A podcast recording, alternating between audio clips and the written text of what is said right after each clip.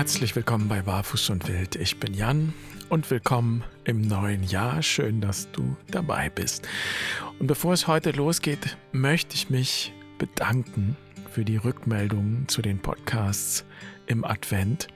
Es war ja eine Menge Holz, also vielen Dank für das Feedback und danke einfach für den großen Kreis, mit dem wir durch die Weihnachtstage und durch die Rauhnächte gegangen sind. Ich möchte heute eine Frage aufgreifen, die ein paar Mal kam in den Rückmeldungen. Es ist ja hier öfter die Rede gewesen schon vom wahren Selbst. Und einige haben geschrieben, dass sie das mit dem wahren Selbst nicht so ganz greifen können. Und ich würde sagen, willkommen im Club, das kann ich auch nicht. Ich kann es nicht ganz greifen. Ich kann es nicht ganz begreifen. Aber es ist, glaube ich, gut, dem nachzugehen. Denn das, was ich meine, wenn ich wahres Selbst sage, das kann helfen, wirklich fast alle Probleme zu lösen, die uns so in die Quere kommen auf dem Lebensweg. Sei es mit anderen, sei es in uns selbst. So, also darum soll es heute gehen, um das wahre Selbst. Ich freue mich, diese Folge mit dir zu teilen. Schön, dass du da bist.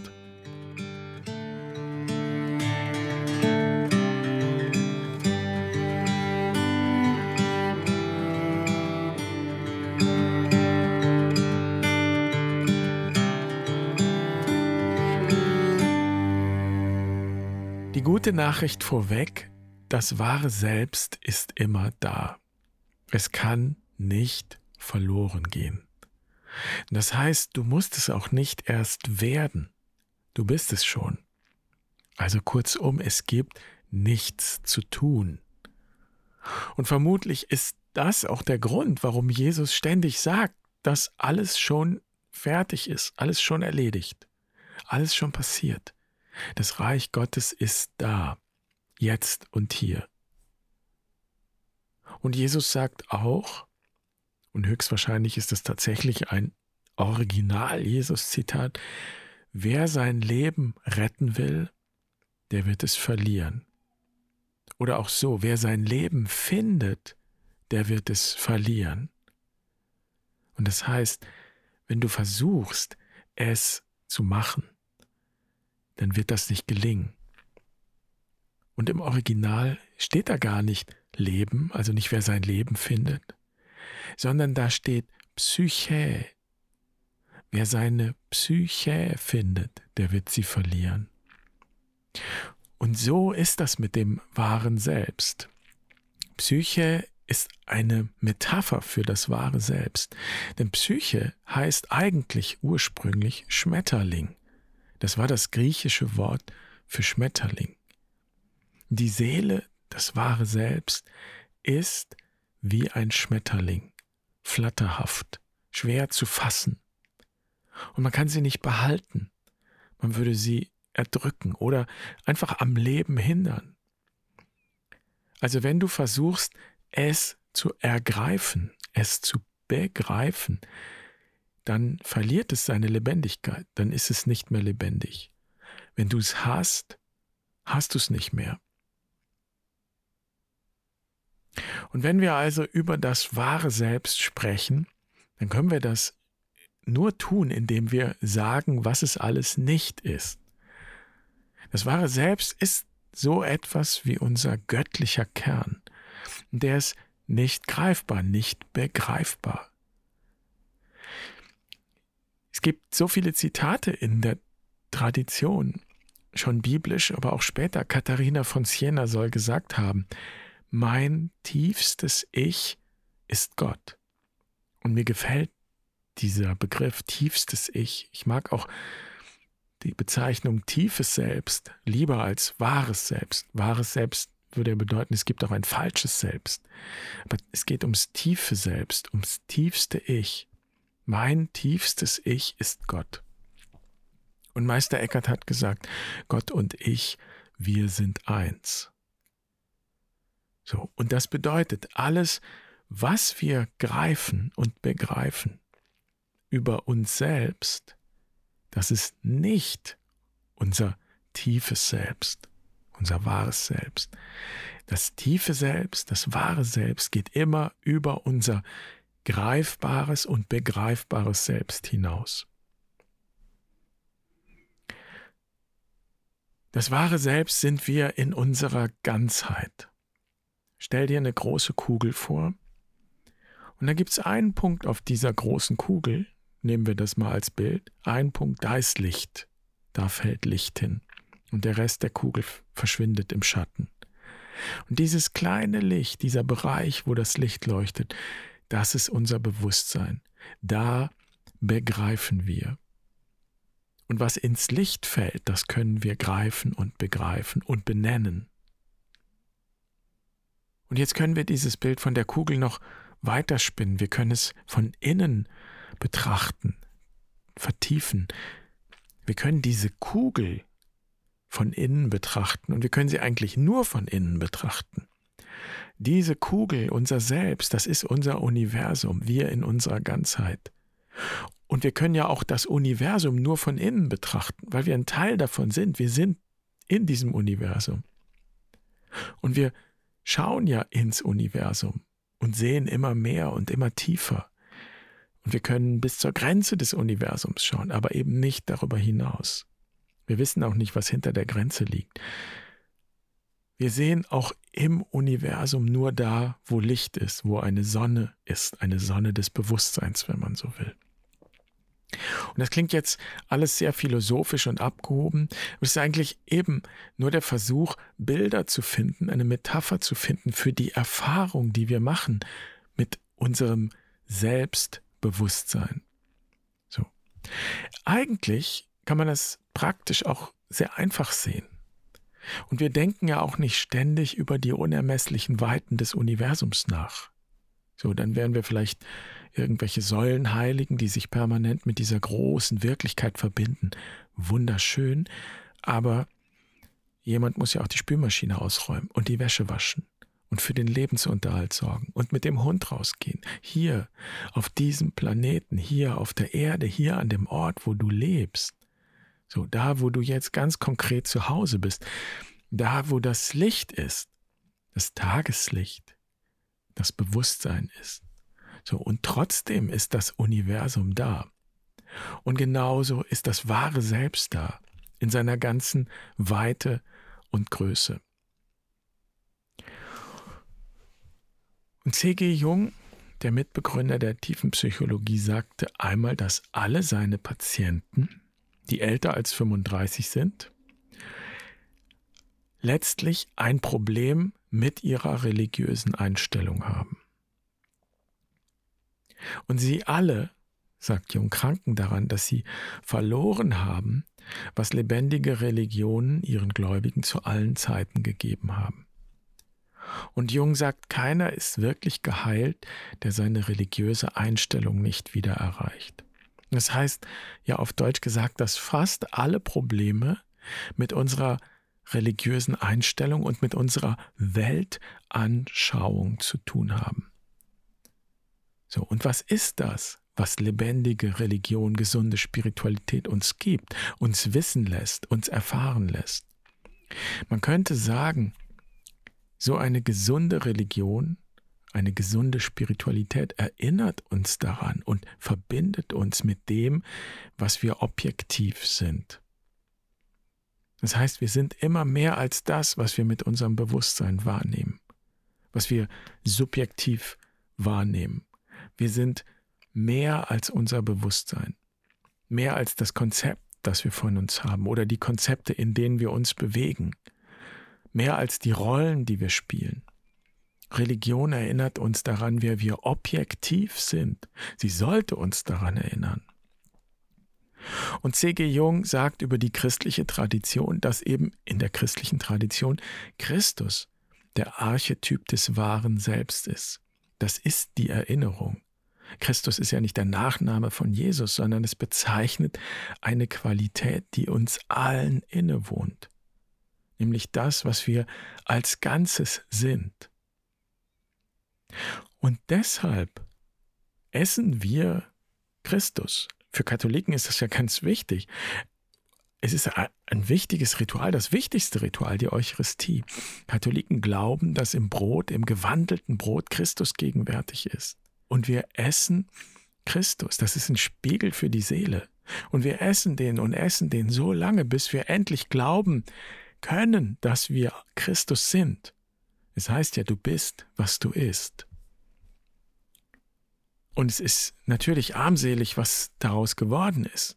Kommunion ist keine Belohnung für die Braven, für die, die sich gut benommen haben. Und so sagt es auch Papst Franziskus, die Kommunion ist Nahrung für die Schwachen. Das heißt, die Kommunion will uns erinnern, will uns zurückholen, uns wieder in Verbindung bringen mit dem wahren Selbst. Also in unseren religiösen Symbolen steckt diese Erinnerung daran, wer wir objektiv sind. Wahres Selbst. Und sich erinnern, in Verbindung sein, das heißt in diesem Fall nicht irgendetwas zu werden, was wir noch nicht sind, sondern durch all das, was wir sind und durch all das, was wir noch werden können, auf das zu blicken, was wir schon immer in Gänze sind, eben das wahre Selbst.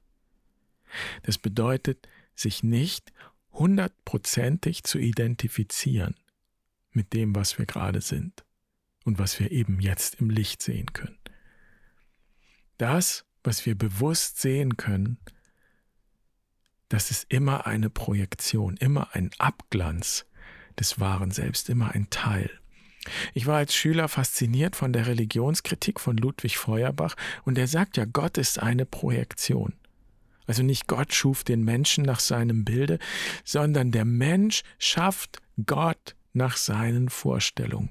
Und ja, Feuerbach hat völlig recht, wir können gar nicht anders. Denn unser Bewusstsein will ja immer greifen und begreifen, schafft immer solche Bilder. Und deshalb heißt es ja auch, du sollst dir kein Bild machen von Gott. Man könnte jetzt weitergehen und sagen, ja, und du sollst dir auch kein Bild vom wahren Selbst machen. Wir können aber unser Bewusstsein, unser Begreifen durchlässig machen. Für die Tatsache, dass die Wirklichkeit nicht identisch ist mit dem, was wir uns vorstellen, was wir begreifen. Gott ist mehr, unser wahres Selbst umfasst mehr. Und deshalb finden wir das wahre Selbst auch nicht irgendwo in einem Winkel des Universums, so wie eine Socke, die wir irgendwo verloren haben. Es ist ja immer da. Wir können es nur durch all das hindurch erfahren, was wir eben wahrnehmen und begreifen. Und das hat eher etwas mit Weglassen zu tun, mit Loslassen vielleicht bestimmte Vorstellungen wegstellen, bestimmte Urteile, Vorurteile aufgeben, auflösen, durchlässig machen. Also wir können nur Raum schaffen für das wahre Selbst und die Erfahrung des wahren Selbst. Und was heißt das nun praktisch, könnte man ja fragen. Was fange ich an mit diesem Wissen?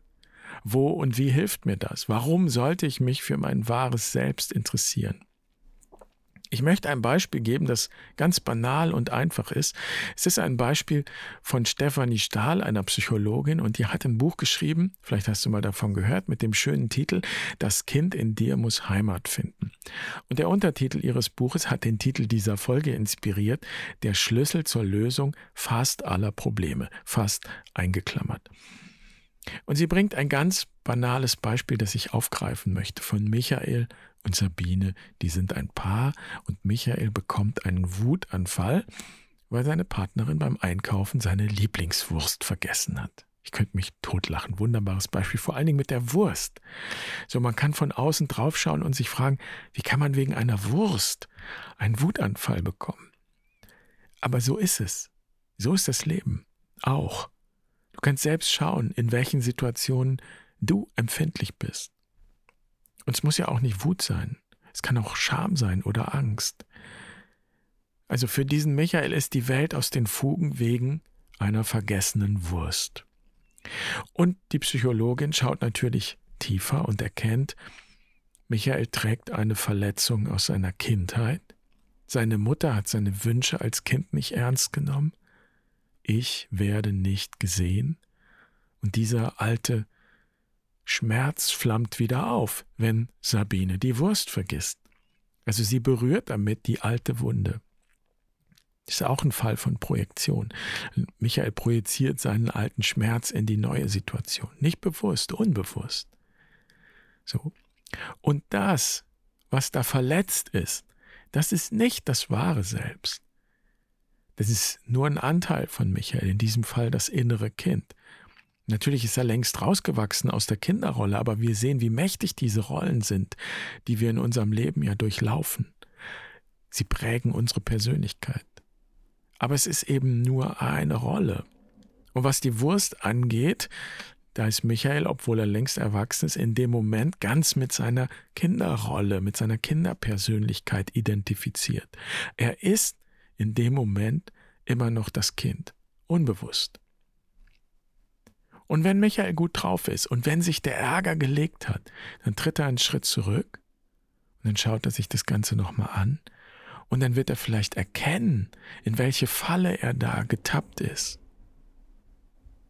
Und deshalb ist es gut zu wissen, dass es eben noch etwas mehr gibt. Und da hilft das Wissen um das wahre Selbst. Dass das wahre Selbst niemals verletzt oder beleidigt werden kann. Du kannst grundsätzlich davon ausgehen, wenn du beleidigt bist, wenn du wütend bist, wenn du sauer bist, wenn du ängstlich bist, du dich schämst und so weiter, dann bist du trotzdem immer mehr als das mehr als die Beleidigung, mehr als die Wut, mehr als die Angst, mehr als die Scham. Und das heißt nicht, dass völlig egal ist, was passiert.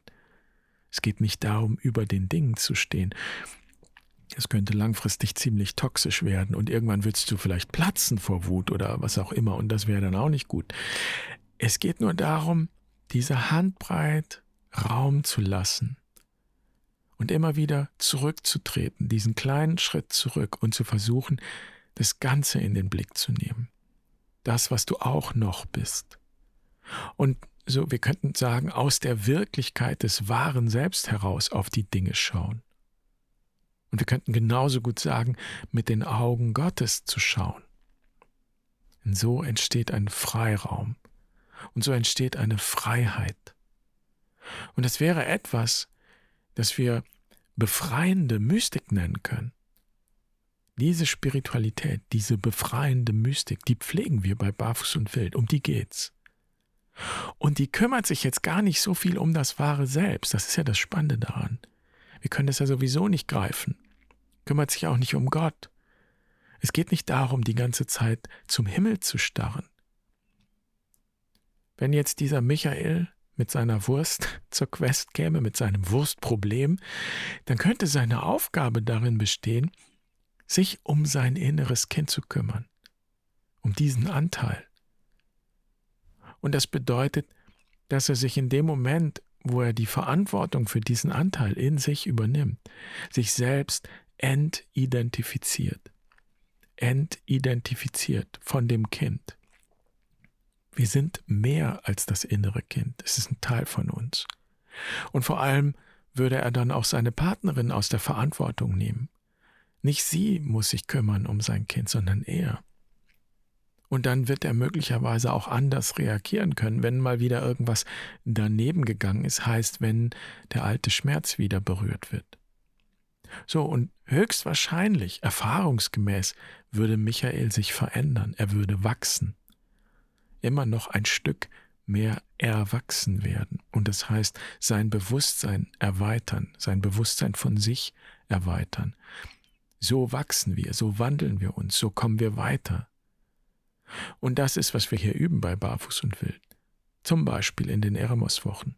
Das ist sozusagen eine Forschungsreise in unser eigenes inneres Universum. Diese Übung hat etwas mit Innenschau zu tun damit wir diesen Schritt zurücktreten können, wenn es drauf ankommt, wenn es wieder soweit ist. Und ich möchte dich einladen, das zu üben. Vor allem nimm Situationen, erinnere dich an Situationen, in denen du empfindlich bist, überfordert bist, in denen du aus der Haut fährst, wie es so schön heißt, oder in denen du die Flucht ergreifst oder erstarrst oder wie auch immer das aussieht, deine Reaktion oder deine Strategie unbewusste Strategie, wenn man so will. Aber schau dich einmal an in diesen Situationen und versuch einfach einen Schritt zurückzutreten und dich selbst nüchtern, aber eben barmherzig, liebevoll zu betrachten. Was würdest du dir selbst raten? Stimmt deine Wahrnehmung? Und es gibt ja auch so eine Übung, dass du dir jemanden, der dir Angst macht oder den du nicht magst, in dem Moment einfach nackt vorstellst. So geht meistens nicht in dem Moment, wo etwas passiert, weil wir da innerlich so beschäftigt sind, unsere Haut zu retten. Aber im Nachhinein können wir das üben. Und es hat ja auch etwas Humorvolles. Und Humor kommt von Humus, Erde, Erdung. Darum geht es, sich zu erden. Und dann kannst du besser entscheiden, was ist jetzt angemessen, was sind meine Möglichkeiten. Und genau das, dieses in sich gehen, das geht nur, meine ich, wenn wir durchlässig werden für das wahre oder tiefe Selbst. Ich hoffe, es ist ein bisschen klarer geworden, was das wahre Selbst ist oder was ich damit meine. Und wie gesagt, die gute Nachricht ist, du kannst es nicht verlieren. Du kannst nur versuchen, all das beiseite zu räumen, was dich hindert, es wahrzunehmen beziehungsweise aus der Perspektive des wahren Selbst auf die Dinge zu schauen.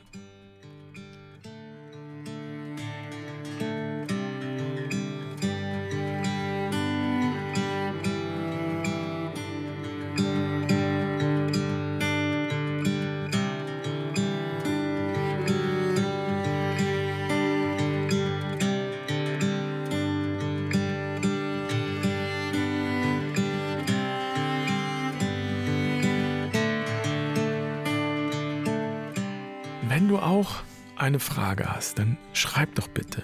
Ich finde es super spannend. Meistens ist es ja so, wenn jemand eine Frage stellt, dann sind zehn andere froh, dass jemand die Frage gestellt hat. Und dann kann ich schauen, ob ich vielleicht eine Antwort finde, ob mir was einfällt. Und dann ist das hier im Podcast auch keine Einbahnstraße. Also ich freue mich über jede Frage. Und in diesem Sinne wünsche ich dir eine gute Zeit. Mach's gut. Pace bene.